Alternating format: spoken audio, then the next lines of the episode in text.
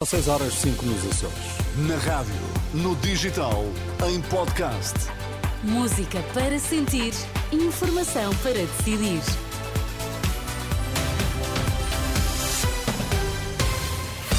Notícias na Renascença, destaques a esta hora. Da América Guiar diz que é preciso resolver os problemas dos portugueses até às eleições de março. O presidente do Supremo Tribunal não terá sido informado pela Procuradoria-Geral da República da investigação a António Costa. É preciso resolver os problemas do país até às eleições de março. Alerta deixado por Dom Américo Aguiar à margem de uma vigília em defesa do Serviço Nacional de Saúde.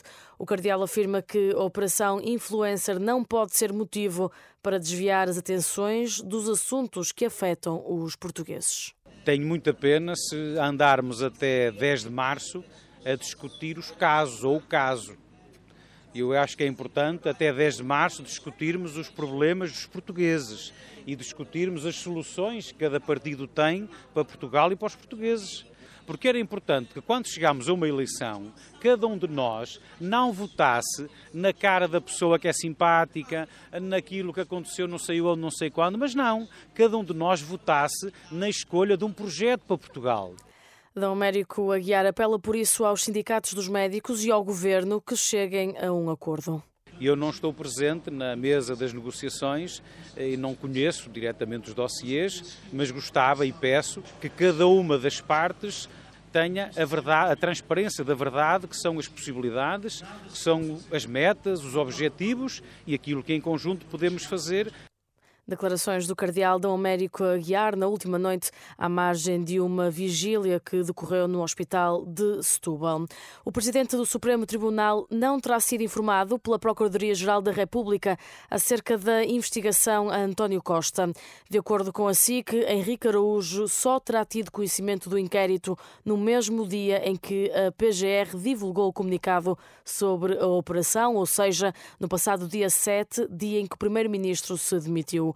A Renascença contactou o Gabinete de Comunicação do Supremo Tribunal, que não quis prestar qualquer declaração. A Procuradora-Geral da República deve uma explicação ao país sobre o processo que levou à demissão do Primeiro-Ministro. É o que defende o advogado Rui Patrício, que entende que Lucília Gago não deveria ficar em silêncio, tendo em conta o sucedido. É devido ao país uma explicação a questão é muito difícil de responder, muito difícil. Uh, mas eu, como não gosto muito de meias tintas, quer dizer, se agora me dissesse, mas tenho que responder e tenho um segundo para responder, eu tudo ponderado e sabendo que é difícil, eu diria sim. Também o advogado Francisco Teixeira da Mota reconhece que, atendendo às consequências políticas do processo, Lucília Gago deve uma explicação ao país. Não é um conceito habitual no funcionamento da Procuradoria. A Procuradoria faz os comunicados. Se calhar devia fazer comunicados mais completos, mais perfeitos, mais vezes comunicar. Agora, vir dar explicações, eu, eu, eu tenho sérias dúvidas. Agora, neste caso, isto chegou a um ponto em que faz sentido.